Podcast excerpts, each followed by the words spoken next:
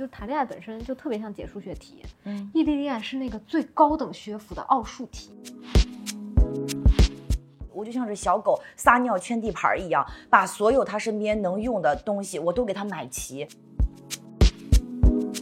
我说我不高兴，他说你不就是嫉妒人家比你长得好看吗？预警预警，这种男的不能要。我看到了一个博主，他最近在谈恋爱，描述的种种让我觉得完了，青青草原了，这就是我对象啊！你相不相信这个世界上有人谈异地恋的时候不这样？Hello，大家好，你们的思思啊，非常荣幸啊，今天接到了大人堂的邀请，想要我和科科坐在这里跟大家聊一聊关于异地恋的话题。首先呢，给大家介绍一下，大人堂是我们的原创女性情趣品牌。对他很在意女孩的声音和女孩的故事，所以呢，我就邀请到了科科，一个异地恋经验非常丰富的女孩。科先跟大家做一下自我介绍，为什么自称自己是异地恋之王？大家好，我是科科，我称自己是异地恋之王，是因为我基本上就没有好过什么本地恋，我好像本身就容易喜欢那种远方的带着想象的人。给大家表演一个儿童节目，儿童不宜啊！异地恋是什么？谁还不知道吗？不就是微信电话再加上裸聊吗？一分钟不回，你干什么去了？两分钟不回，你心里还有我吗？三分钟不回，你是不是有别人了？五分钟不回，我们还是分手吧。好，刚才科科演唱的这个部分就是我们异地恋的心路历程。你先说说吧，先先说说你印象最深的一段异地恋。印象最深的，那就是谈的最长的那一段嘛。其实就是我高中时候的那个学霸初恋，然后代号六百四啊。我当时就是我莫名的慕强，那我就喜欢学习好的，喜欢我眼界范围之内能力强的。就是我当时的那个男朋友，他是一个非常喜欢孔雀开屏的人，他对每个人都开屏，开屏啊，就是他希望别人都欣赏他，都喜欢他，那他就对每个人都很好。这就是一个男人。爱我，但是他更爱自己的事业。一个男人疼我，但他疼遍天下所有的好妹妹，这种感觉呀。然后你说我能有安全感吗？我俩好了五年，异地三年，我每天做梦都是梦见他出轨。我每天醒来，我哦，原来是个梦，躺下又出一段，你知道吗？我讲真话，女孩查岗真的不是没必要。我的初恋就是因为这种异地恋而分手的。讲实话，我小的时候是一个特别有安全感的人。我和我初恋在一起，我觉得他非常喜欢我，就有那种女孩，你们知道吗？莫名其妙的自信。那个时候他读二加二，在悉尼上大学的后两年。然后我们一开始的时候是每天打电话，我记得那个时候打回国是一块钱一分钟。我们俩的感情就像是那个存钱罐一样，就一分钟一分钟的往里存钱。第二年的时候，我们的联系就变得。很少了，就好像每天打电话变成了每周打电话，又变成了每个月打电话。后来我就听说，就有一天我的同事过来跟我说：“说思思啊，我看见你男朋友了。”我说：“怎么可能啊？他在国外念念书呢，你怎么能看见他？”他说：“真的，昨天晚上我在哪哪哪吃饭，然后他跟一个女孩在一起，他还给那女孩杯子里加水。”我当时真的是五雷轰顶，嗡的一声。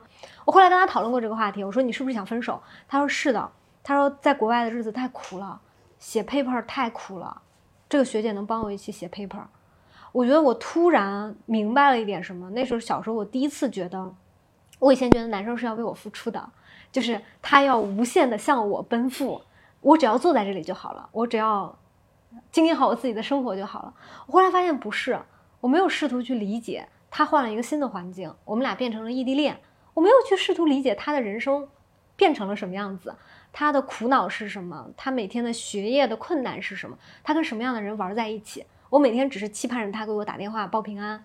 我觉得也是由此我得出了一个小结论，就是女孩适当查岗是有必要的。有可能你不查不查，再一次知道他的消息，他就已经回国跟他的学姐在一起了。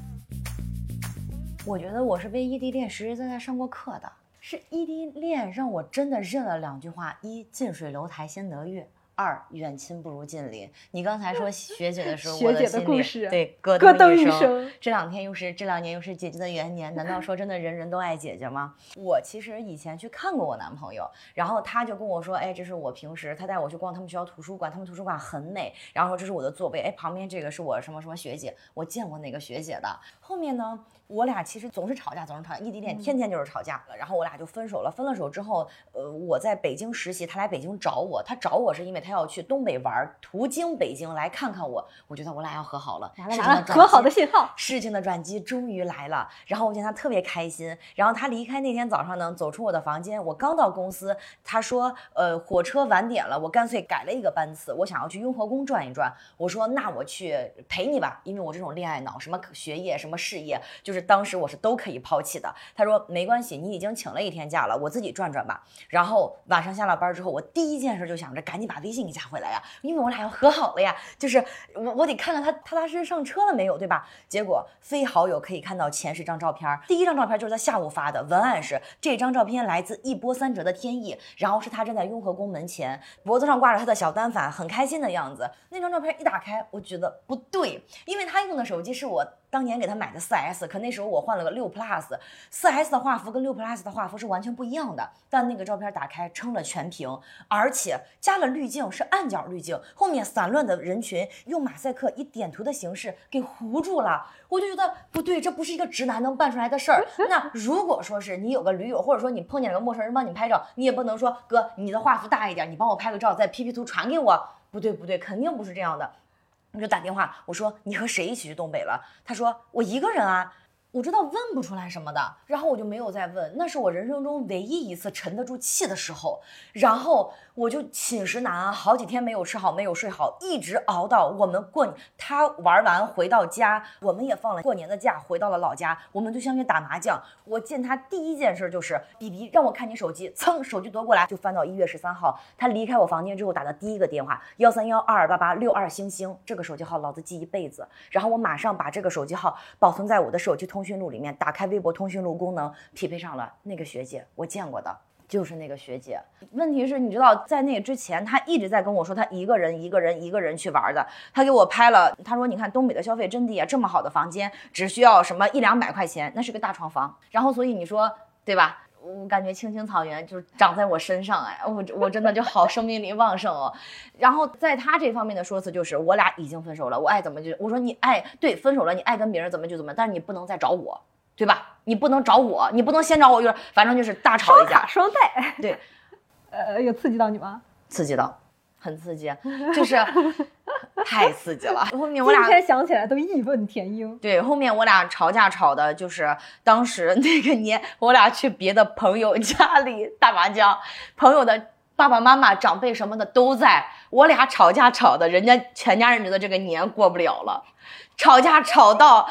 那个牌桌不仅支不起来，我俩在家里边就跳起来就动手了，你知道吗？大家都不知道该怎么办了，就都愣住了，你知道吗？然后后面吵架吵到他从朋友家跑出去，朋友家住六楼嘛，我追着他追下去，就是因为我觉得这个架没有吵完，然后我就给我爸打电话，然后我爸不就是要要砍他吗？我们两家家长都撕逼了，我？跟你说，作为家长的真实心情嗯，还挺刺激的，就是就是你不知道，年少轻狂的小朋友们总是给我的人生创造一些意外之喜。不是不是不是，电视连续剧追到了生活当中。如果说这种事儿只发生在一次，我觉得爸爸应该觉得挺刺激的。但问题是，爸爸好无辜呀！这种事儿他被迫参与了三年、五年，你说他烦不烦啊？我从高中跟他谈恋爱，我就逼着我爸。每一周放假的时候，就是把他也先送回家；每一周开学的时候，都就是该去学校了，我让我爸也接他，把他送到学校。我上大学的时候，我天天跟他吵架，怎么怎么样，不行，给我爸打打电话。每一次我爸都是又心疼我，又没办法，就是所以你说他早都已经就是积劳成疾了，你知道吗？他可能也就等着这一天呢。就是他接起我的电话的时候，他是慌的，孩子，孩子，你咋了？孩子，孩子，你咋了？我只说了一个字儿，电话一通，我爸。他一听我带着哭腔的，孩子，孩子，你咋了？孩子，孩子，你咋了？孩子，你咋了？蔡哥，你跟哪？你跟我说呀！然后我就跟他说，我跟嗯吵架了。然后他踢了我一脚，我俩架没有吵完，他跑了。然后我爸，你搁哪来？你等着，我现在去找你。你把他电话号码再给我发一遍。后面我爸不就见到我了吗？这不就是那个真的就是被朋友们奉为经典的那一幕就出现了。我爸接到我，我说爸，我刚才底盘低的就像一辆跑车，我溜着台阶往下滑，我都没有追上他，声泪俱下，浑身发抖。然后咱爸，哎呀。回头练练长跑不就中了？你着啥急呀？恁俩这事儿吧，我早都看了就不中，你等着。然后我爸就开始给他打电话，妈的逼，我家给你拆了，我你都不让你过，你信不信？妈的逼，我胳膊腿给你卸下，你信不信？哎，我告诉你，这几年你也没有少少花我孩子钱吧？我跟你说，你竟然敢动手，妈的逼，怎么就是这种？骂娘。就是全家的战争啊！然后他妈妈也打电话给我，他妈妈也声泪俱下呀。我们两家俩就来说就结束了，Happy Ending。我感觉，我感觉那一仗完了之后，经此一役，我甚至是舒爽的。我会觉得过去我真的好紧张，我好害怕。他喜欢别人，我好害怕他不要我，我好害怕，就是因为那个时候那个男朋友，就是他总是就用现在话说就是 PUA 我，就说呃你爸爸妈妈对你的教育就是阿 Q 精神，就是让你在一个呃美好但是脆弱的泡沫里面生活。我们都在辛辛苦苦学习的时候，你在玩你的那。就是没有经过锻炼，你将来就是有什么资格去面对这种残酷的人生？就是将来到社会里边，谁是你爸，谁是你妈，你根本就不可能适应这种严峻的社会生活。这是他从高中的时候就跟我说过的话。他还说，他说你的青春嘛，感觉是你天天开天天开心了，但其实你比我们都矮一截儿，因为我们在就是青春的意义啊。那个时候看了一本书，他用青春文学里面的的话来说我，就是我青春的意义绝不在于炼狱一般的高三，但需要炼狱一般的高三来锻造，就像是最锋利的剑。得用最什么精准什么的炉火来来来来来淬炼，怎么怎么用这种话啊？我会我就会觉得我比他矮一截，我就会觉得大家都奋斗的时候，我就在玩，就是我人生中连最怎么就是连连最该被印记的那段时间，我都把它用，我都把它浪掷了。你这哪谈了一个异地恋？你是拍了一个权力的游戏，是吗？真的就是每天家族战争，砰砰。就是现在想一想，我真的以前我不相信远亲不如近邻，我觉得亲就是亲。后面那一次，我真的感觉我有一种无力感，就来自于陪在他身边的人不是我，也许最了解他的以及他最需要的人，可能也真的不是我。男生这个物种真的是很需要安全感和温暖的，就谁离他近，谁就真的占便宜。我后来听说我的初恋男友娶了那个学姐，我跟你说，他俩也订婚了啊！就是我初恋跟他也订婚了。就是你知道吗？在自己最饥寒落魄的时候，自己埋头苦干写 paper 的时候，有一双温暖的手臂环绕着你，每天跟你一起，对吧？他和另外一个人创造了那么多美好的回忆，我在千万里之外，怎么能没有无力感呢？他的回忆都是和别人创造的，他人生的最低谷的起起伏伏是和别人共同度过的，我，我确实打不过。我也打不过。我跟你讲啊，我那个时候为了让我有一种，为了打破这个物理空间，这个物打破这个距离感，我做了多少努力啊！我极尽花钱且照顾人之能事。你也知道我这个人平时多么的大条，但是我那个时候我就像是小狗撒尿圈地盘一样，把所有他身边能用的东西我都给他买齐，大到手机、床品、衣服、鞋子，小到。充电宝、插线板、安眠的那种薰衣草小香包，我全部都给他买好。我希望他身边都是我给他买的东西，他看到他都能想起我。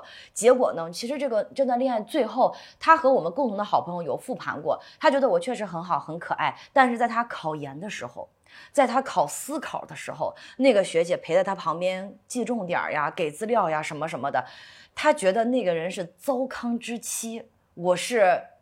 我的妈耶！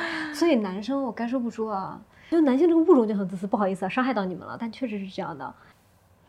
哎，可是我觉得我我坦白说啊，你说我喜不喜欢那个时候，呃那样子的我自己，我也不喜欢。我为什么觉得我那几年灰蒙蒙的？是因为我那几年我不是真的快乐，我的快乐来自于他今天回我消息回的很快，来自于我我俩今天视频了很久，怎么怎么样，都是来自于他怎么对我，我怎么对他，我 never ever 考虑过。而且我做过什么事情，因为我知道我不能陪在他身边，他的课表我超过。我去他们学校看，我就知道他今天在这个楼，他明天在这个湖边，然后他过了这个桥就要去上下一节课了。但是无能为力的是，陪他过桥的人是谁呢？上课坐在他身边的人是谁呢？对吧？他打球的时候帮他看着水杯的人是谁呢？年轻的时候都差不多啊！我讲真话，年轻的时候你的快乐、你的存在感、你的认可。是构建在另外一个人身上的，嗯，就是你刚刚说的，我特别有感触。就是我今天的开不开心，我的心情好不好，嗯，我的荷尔蒙喷不喷薄，完全取决于他回我信息的速度，嗯，他今天跟我多说两句话，天哪，我今天就是金箔加身。如果他一天没理我，他消失了一下午，完了完了，这就是完了，这就是分手的前兆，对对对对对，而且他不按我就狂刷存在感，就你去按、啊狂按。就是我狂刷存在，你看看我，你看看我，你看看我，你爱爱我呗，你看看我呗，就是你看看我，那我再给你买个什么？你看你看怎么怎么样？你你你收到快递的时候，你总该又想起我来了吧？疯狂，太疯狂了！还做过什么事儿啊？为了打破什么叫鹬蚌相争，淘宝得利？对呀，怪不得后面我去阿里上班给我待遇这么好，马云欠我的，我跟你说，这种事儿就真的很绝妙，你知道吗？就是明明我现在回来看他好吗？确实还行，但是我当时怎么那么忌惮他被别人抢走吗？真的有人看得上他吗？真不一定。在成都一个暴雨夜打电话。我说爸，我要回家。我爸说啊，回家干啥？我要回去打架。我就跟我爸说我要回去打架，因为他前女友自己挪座位挪到他背后，天天看着他的背不看黑板。不懂啊，还有个什么事情啊？就是异地恋的时候，他告诉我说他在他教室里面养了一盆花，花养得很漂亮。我到家了之后，我才发现是他和班里一个女同学养的花，两个人一起栽培了一个东西，两个人一起就好像是孕育了一个啥一样。当时在我的心里，我崩溃呀、然后呢，我就跟他说：“你为什么要和他一起种花？”我说：“我不高兴。”我说：“我去把你的花给拔了。”然后他说：“他说你不就是嫉妒人家比你长得好看吗？”就是预警，预警，这种男的不能要。预警，预警，为啥？前女友把桌子搬到他的身后去了，你是咋知道的？他自己告诉我的。你看看，你想，咱俩本来异地恋，对吧？我这个话有 A 说法，有 B 说法。嗯 A 说法是，你知道我那前前前女友啊，嗯那个今天把桌子搬到我后面去了，嗯不看黑板，就看我的背，这是第一种。嗯第二种，可可，我跟你说哈，我那个前女友也不知道想啥呢，她现在搬到我后面了，但是你给我放心，我一眼都没有看他，他干啥我压根儿不知道。这事儿我跟你同步一下，跟你讲一讲啊。但是反正你对我放心，我是知道这事儿了，但是我明天就跟老师说，我换到别的地方去。这种男的很喜欢女生为了我竞争，本质就是不自信。他需要一次一次创造让你糟糕的体验来告诉你我很重要，你要抓住我，你要对我再好一点。你看咱俩认识晚了吧？要不然那时候我也逆风翻盘了，是不是？什么逆风翻盘？你说及时止损。我那时候我气死了，可是你不觉得你所有的生气都是他允许和创造和推动的吗？就是如果你发现你男朋友老是拿话刺激你，甚至跟他说：“哎，我今天跟别的女孩一起种了个花儿啊，又有人把桌子拉到了我的后面，然后盯着我的背看了一节课。”来，大声跟我一起念 low。low low 啊！好了好了好了好了，人人都可能没有安全感，一个可能来自自己，另外一个就是你给我创造的环境，就是我们俩一起创造了一个环境。如果这个环境极其险恶，你让我怎么有安全感？嗯，本身这个大环境就有问题，对吧？我们俩异地恋，它是一个客观事实。如果你还不能尊重这个客观事实，给我创造更多更多的安全感，那不就是你的问题吗？你还记得有一回，我看到了一个博主，他最近在谈恋爱，然后他描述的种种让我觉得完了，青青草原了，这就是我对象啊！我有一次跟你说起他，你居然还回应了我义愤我，填膺啊！我天天我睡觉之前我也会看一看他的微博，然后每一天我都是第一。我也知道啊，独苗嘛，你肯定天天看我内容怎么样，大家反馈怎么样。结果突然有一个女生，她也是个博主，她更新频率比我高，你看她看的比我次数多。完了，我不再是独苗了，你要有输出的一个博主签了。然后我问你，结果你说你你那个是你脑海中的可能是 little three 啊，我一下就放松了。我说不是签的就行，怎么着都行。哎呀，科科开始松弛了，然后我就开始研究，我说不会吧，不会吧，这事儿我得问一问。然后呢，我就非常的淡定，我说你最近有没有去过那个城市？嗯他说有啊，上次不是去那儿去干一个出个差吗？嗯去过。我说没有跟一个女孩一起洗脚吗？他说没有。我说我怀疑你跟一个女孩好了。他说真的吗？我跟他讲道理说，那个女孩在网上更新了和他的故事。他讲完之后震惊了，他说：“思思你也太牛逼了，在从你的角度理解这件事情就是实锤了，你居然没有打个飞的过来揍我。”对你，你为什么竟然还能那么淡定？因为那一天咱俩咱们还拍了一天广告。是啊，二十岁的我肯定觉得哭天抢地，肯定觉得不行了。我现在学聪明了，就是先看看是不是，再说为什么。嗯 对，如果先说为什么，劈头盖脸骂一顿，恐怕我们俩命不久矣。嗯嗯我就觉得好像人成长了之后，经历的事情也不一样了，但心里的这种隐隐的不安，它只是转化成了另外一种形式。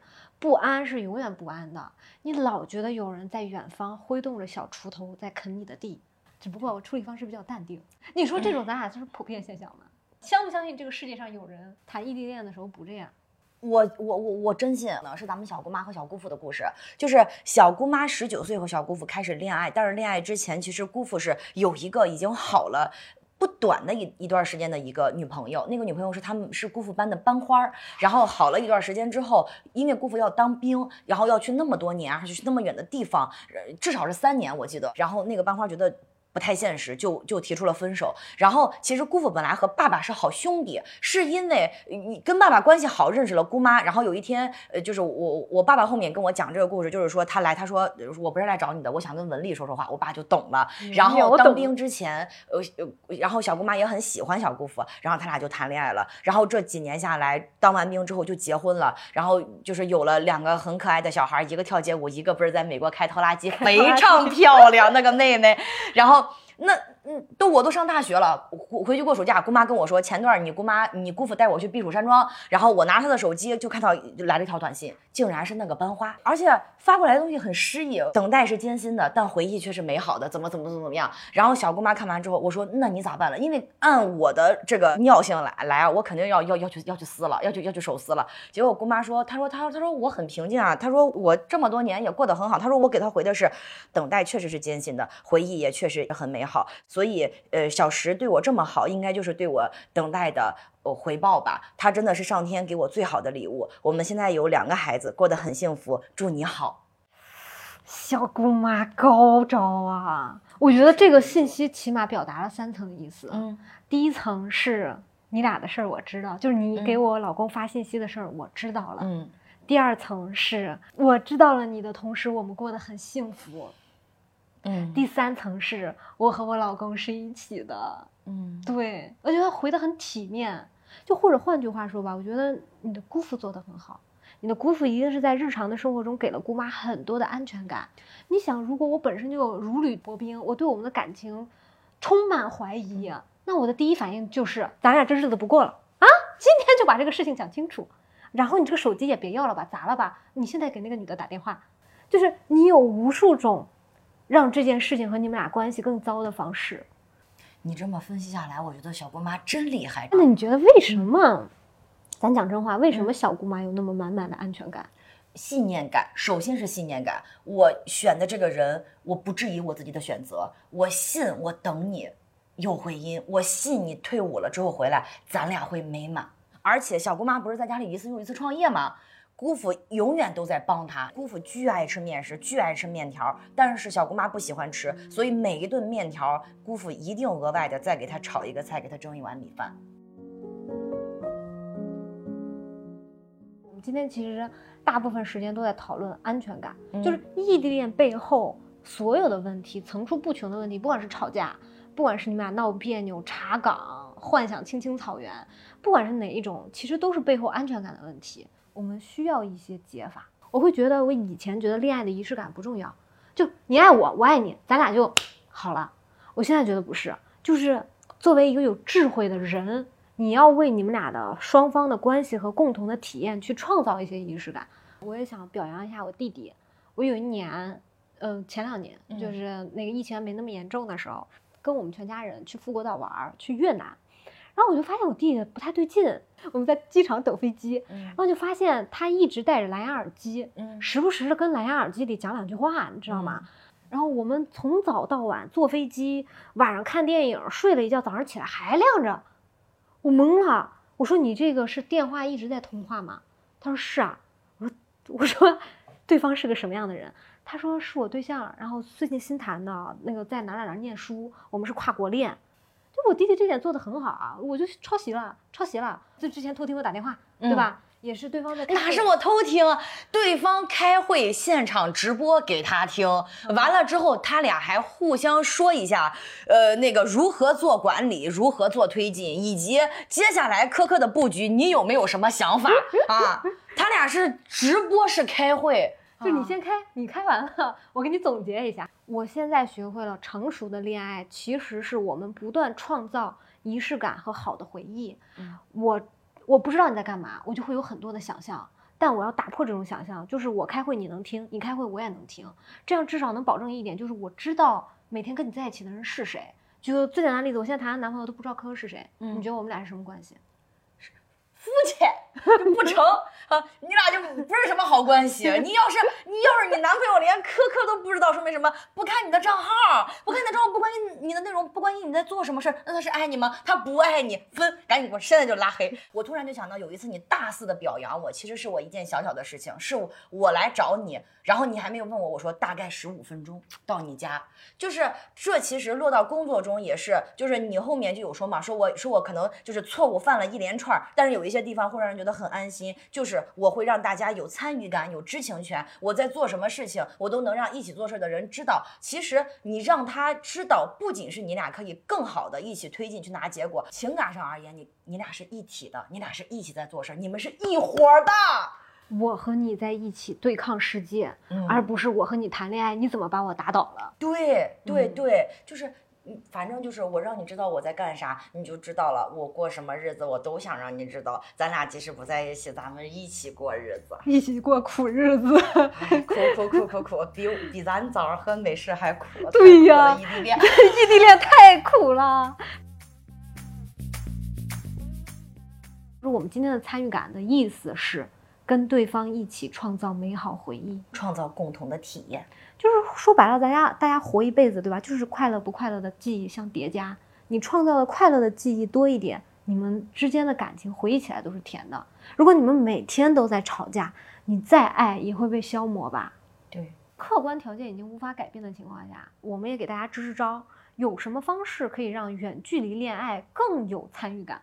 呃，一起听歌，我觉得这个非常的浪漫，就是因为我觉得歌一个人的歌单其实是他的心情，然后是他的这个一个情感的抒发的一个展示。我后面谈恋爱就有和男朋友一起在，他说你这会儿在忙，我说没有，他说我们一起听首歌吧，然后觉得很好。这这会儿我们是在共享心情，然后还就是呃因为是是说一个嘛，我还有一个就是软件儿，我以前谈恋爱的时候用过一个就是情侣的那种软件儿，软件儿里边就我俩俩用户，然后我俩写的日记可以互相看，然后那个照片墙是我们的合影，然后每天那个就我俩人在那儿说话说话说话。再比如说抱枕，你可以送他一个长长久久能够陪伴在身边的东西。就比如说我身上的这个其实是大人堂他们家的抱枕嘛，女生嘛，就说我自己吧，我是有肌肤亲密的渴望的。那你送我一个东西，我能跟他贴贴，也是我间接贴你吧，间接的爱你。异地恋卑微如我，而且抱抱枕是是拥抱的感觉，那科学家都说了，拥抱会让人开心，会让人幸福。而且它有两面嘛，一面是皮，一面是公仔一样的，就很舒服。我们虽然是异地，我们虽然 alone，但是 not lonely，独处但不孤独。我有一个好朋友最近在写一个连载小说，嗯，他中间写到一段儿说什么样的女性最性感。我看到这句话的时候，我脑子里其实浮想联翩，我觉得一定是那种什么海藻长发，然后湿湿漉漉的衣服。但他下面写的是能正确表达自己需求的，就哪怕是在亲密的环节，告诉他我喜欢你吻我的脸。我现在回忆起某一个前男友让我念念不忘的时刻，就是他跟我说我特别喜欢你亲我的脸。就是你会觉得 brief 一下明确了，我知道你喜欢什么，我就能供给你喜欢的体验。嗯，你你谈异地恋已经是奥数题了，那你你平时怎么对你好？对你好，想对你好一点，就要做一道题，谈不长的，就难太难太难，难上加难了。我觉得，呃，就是你如果让一个人和你在一起轻松，不用费那么劲儿维持，你俩不就是细水长流，能走更远吗？我又会说，哎，我特别想要一个那个什么，我觉得可以那个什么一下。对，我我跟大家讲真话，我觉得小的时候，作为一个女孩，尤其是在中国受教育的女孩，你是被恐吓吓大的，嗯，就你不能这个，也不能那个，不能这样，也不能那样。所以你在成年之后，很难在两性或者亲密关系当中真正的打开自己，嗯告诉他我想要什么。嗯我觉得这个女孩们可以把这句话刻在脑子里啊，就是坦诚的表达自己的需求，以我想要开头。今天一个男生不会因为你想要某个东西，你想要某件事情而看低你。如果他爱你，你跟他说我想要个苹果，他会觉得你好可爱，嗯。一个苹果买。我想喝你给我点的咖啡，我喜欢什么什么样的姿势，我特别喜欢你睡前再抱抱我，这种我觉得，我靠，我现在说出来都觉得很甜。对，所以现在对于我来说，我就会觉得什么样的女生性感，敢于表达自己需求，敢于直接告诉他我想要这个，甚至 可以色色的跟他说，哎你给我买个这个玩具，我用个玩具你不介意吧？我觉得，当你松弛了，打开了，对方也会很松弛。对。我是真的发现，我离开了那段感情之后，我真的注意力回归到我身上的时候，哇，好精彩！咱是一个多么厉害的 sales 呀！咱是咱全校最 top 的 sales。我自己随便搞个微信号卖美瞳，没把校门口那眼镜店给挤给挤倒了。我跟你讲，就是除了生活费以外，单单是我每个月卖美瞳的销量，就能有五千块钱的纯利润收入。大学的时候，你想想一二年、一三年那会儿吧，很有钱。但是那个时候。我每到月底，我啥钱都拿不出来，因为我钱要用来养男人，我要给我男朋友买这样那样的东西。但是在那个之后，当我的钱都花给了我自己，注意力都放在了我身上，我想干什么干什么，好快乐呀！就是每天都是成长快乐呀！我发现我应该，我要是早点出去玩，我该有多么的快乐！你在稻城亚丁，你在香格里拉，你和你的好朋友坐在这个这个芳草萋萋的山头，背后就是巍峨的雪山，那种照片剖出来，你都觉得你自己看过了不一样的人生，魅力值 up up up，后面的恋情也变多了，就是喜欢我的男孩子也变多。了，我自己也很轻松。我真心啊，我到这个年纪，觉得亲密关系和所有的关系都一样，它并不更特殊。举个例子，我妈特别想我跟她打个电话，但如果每天 push 我说你怎么还不给我打电话？你今天五点能不能给我打电话？我就叛逆了，我就想我就是不想给你打电话，我就是不想，我不想听见你的声音，我想离你远点儿。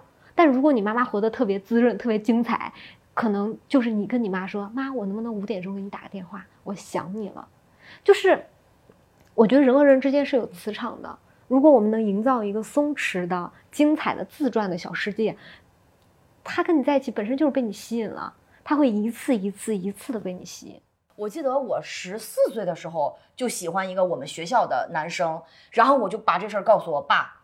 我爸说：“你几岁？”我说：“我十四岁。”我爸说：“啊，你以后还会喜欢别人的，不要这不要这时候用劲这么大。”反正每一段恋爱，我前面我都特别特别的用力，特别特别的用力。但是那个时候，我觉得我的用力是是一种我不知道怎么让我们关系更好，我又觉得你很不稳定，那我没有办法呀，那我就只能尽可能的对你好。但是这种用力过猛，就好像明两人谈恋爱是弹琴，就失恋三十三天里就是弹琴，它是需要有一个力度，它是需要有一个指法学，需要有什么？我就是用力过猛的锯木头。想想那个时候，所以我很累，我身边的人更累，我每。一次吵架跟我爸说，爸，我觉得我要神经衰弱了。爸爸能怎么办？给我打点钱，让我买买衣服，安慰安慰，哄一哄，替我骂骂那个男生。然后我身边的朋友，就我的闺蜜跟我说，明明你是一个很开心的人，现在因为他说你这不好那不好的，你就变得很落寞。你觉得有意思吗？你觉得你爸爸妈妈那么爱你，我们都。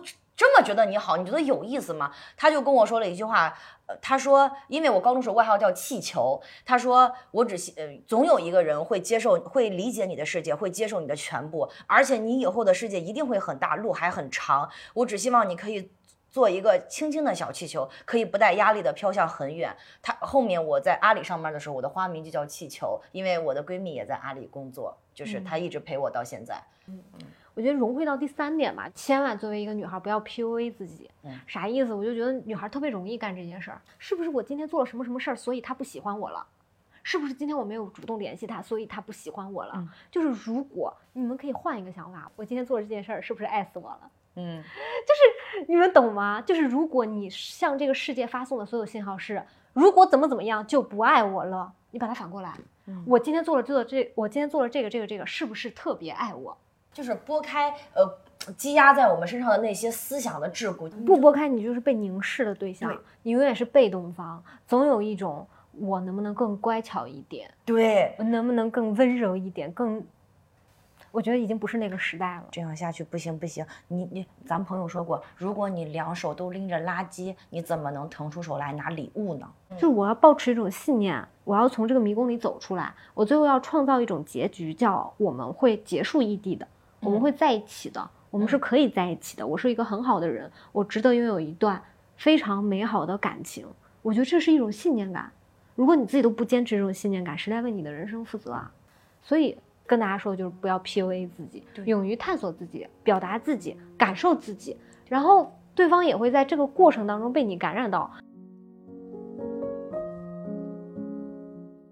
嗯，如果今天再去谈一遍异地恋，可可。你觉得有什么坑是你一定要避免的？我一我首先一定就是信念感，就是有找我找一个有相信的能力的人。如果说一个人他底层他对什么都不信，嗯那这样的人他对什么都不信，他怎么会相信我们我们分隔两地还能修成正果呢？你有一个信念感强的人，再配上自己的好心态，你想不成都难。霍乱时期的爱情谈成了之后更厉害，就是异地了之后，你俩在一起那种一起拿到结果，一起推翻了所有的他，还是只想牵你的手。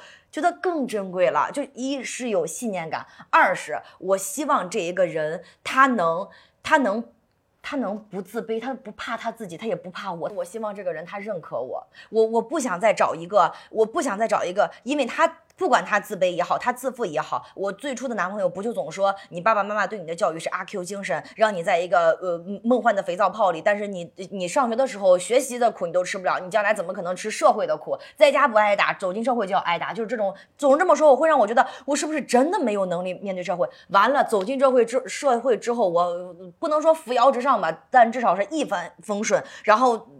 各种各样的事情都很顺利，反正我就感觉那个时候他对我说的话真的很打击我，也让我一度怀疑过我自己。我甚至一度责怪过我爸爸妈妈对我无条件的爱，让我和人让我没有分寸感、边界感，让我总是相信一些半生不熟的人。但现在我发现，我获得的好运就是因为我是这样的我。我希望有一个人喜欢，我希望那个人他喜欢这样的我，他不要想着改变我。你不想着改变我，我才会觉得哇，你对我是无害的，我们才能一起共同进步呀，对吧？第三点，充一下啊，我希望那个人的工作也挺忙的，或者说他工作之余有自己的爱好。我希望这个人的时间不是由我来填满的，因为我感受过，当我没事儿干的时候。人就是个没事儿找事儿的生物，对吧？我上大学的时候，我又不出去玩儿，我又不学习，我没事儿干，我只能幻想男朋友出轨呀。是我只给留了自己留了做这一件事儿的这个机会，我都没有给自己去去探索别的好玩的事情的机会。所以，我希望，我希望我未来的伴侣他自己要么工作也挺忙，要么他有他自己的爱好，反正他的时间不能由我一个人来占据，要不然一定会出问题。因为，嗯啊，这还有一个客观原因，这还有一个不可抗力，就是因为现在我很忙，真的我很忙，我不能，对不起啊，宝贝，我不能总是陪在你，姐姐不能，哎，姐姐，我也就预设自己好弟弟了，就是我不能总是陪在你身边。但如果你也很忙，我也很忙，在时间的缝隙里偷偷想念，在工作之余，我们再好好的陪伴，好好的见面，我会觉得哇，我们我们活得好立体呀，我们的生活好丰富呀。甚至在你送我那把 T 零椅子的时候，我有一个这样的幻想，我想要找一个爱打游戏的男朋友，这样子我俩吵架了，他打一把游戏赢了，他好开心，他就这么被治愈了，不用我哄了。然后如果他输了呢，谁让你跟我吵架，气死你呀，活该你。然后日常情况下，咱俩用一把那么好的椅子，男朋友在我旁边打游戏，我坐在他旁边剪视频，男耕女织呀，天作之合呀，这不就是小姑妈和小姑父吗？说完了。笑死了！那科科的意思是能否建立共同的事业和共同的未来？啊，你你总结的太对了，就得让你帮我升华。嗯，然后我觉得他说的是空闲时间匹配，对，就是以前我们说什么家世匹配、学历匹配、什么工作单位匹配、什么这这匹配没有，我觉得今天就是空闲时间匹配。对我我我一天有两个小时想你，你也是，那真太好了。嗯，但我跟你说啊，我那天直播连麦的时候，所长的女朋友不是进直播间了吗？然后所长还说了一句说说说说说说我刚才跟你回微信了，然后他女朋友就发了一个微博说，尽管我不要求男孩子秒回，但在一起三年了，即使在做事情也跟我说了一嘴，那。真的是好甜，他女朋友原话就是这么说的，就是所长在和我连麦，他女朋友发微信，所长回了一句说：“我正在连麦，一小时后说。”就你说说这种参与，就是我连麦这一小时是他在和别人说话，但是他女朋友知道你心里有我，而且下了麦之后咱俩就可以说话了。我觉得我靠，好好呀！啊，我以前听到这种话会想，哇，我要有这样的男朋友就好了。我现在听到这种话会想，哇，我以后也要这么干。嗯，我以后也要这么干。嗯，要成为一个能不断为对方创造安全感的人，因为我相信他也是这样，他也在拼命的向我奔赴。我我前段时间不是跟蒋胜男一起连麦嘛，嗯他讲一段话我特别认，就是在我们的想象当中，对于一个年轻的中国女孩，我的想象就是灰姑娘和王子的故事。嗯我们俩在一起的那一刻就已经挑战过所有难题了。其实不是，真正的现实是我们俩确定在一起的那天开始，我们才要共担风雨，往后余生是各种各样层出不穷的问题。我相信你是一个可以在爱里成长的人，我也是。我们可以一起携手把一个一个难关都磕下来。我不是说要制造困难，而是我们都可以共同学习和成长，在爱里变成值得的人。而且我发现，在恋爱关系中，安全感这种东西，你只要愿给，对方是真的能接收到的。嗯，所以，嗯，也不要吝惜自己给予安全感的这种能力和机会，因为，因为我们能不能拥有一个好爱人，多多少少看点运气。我们能能不能成为一个好爱人，完全就看我们自己。我觉得我现在准备好了啊！就现在谁在我面前，我都能给他爱好。不想没没成想录了一个视频，把自己给录自信了。对对对对对对。所以相信今天我和科科就贡献了一些我们生命中的小故事。可能今天在屏幕外面的女孩们，你们有可能会遭遇到异地恋，也可能会遇到过我们不知道的那些在感情当中的难题。但我们相信今天。你是一个独立的大人了，你是一个成熟的女孩了，在爱的风风雨雨里，我们相信你，相信你可以一路披荆斩棘。嗯，感谢大人堂是这样的大人堂，感谢大人堂是这样的大人堂。大人堂一直都非常关注女生们的真实需求和情感关系。然后，其实我觉得我们女孩子再像我这么大大咧咧，其实内心也都蛮敏感的。就是这这种故事说出来，会让大家觉得啊。大家天塌砸大家，每个人的异地恋都这么辛苦，那没有关系，一定会有。这一切都没有想象的那么糟，一定会有解决办法的。最起码我们已经是大孩子了，我们可以好好的爱自己呀。安全感这种东西，确实恋爱中可以相互给予，但是我们自己给予自己的安全感是谁都拿不走的。我知道，我看得见我自己，我知道我是什么样的人，我知道怎么样能让我自己开心。那如果你愿意和我一起玩，太好了，我们俩一起开心。那如果没有你，我自己也已经很快乐呀。永远一定会有我下一个对手，下一个一起打游戏的伙伴的。也希望今天屏幕外的你们可以把你们的异地恋故事分享给我们，给我们打打气，也给更多女孩看到生活的各种可能性。希望下一次我们的姐妹夜话可以和你们在一起啊！希望更多女孩可以被我们倾听和看见啊！我们最后再感谢一波大人堂，感谢大大人堂今天的赞助，我们下一期见啦，拜拜，拜拜，爱大家，拜拜。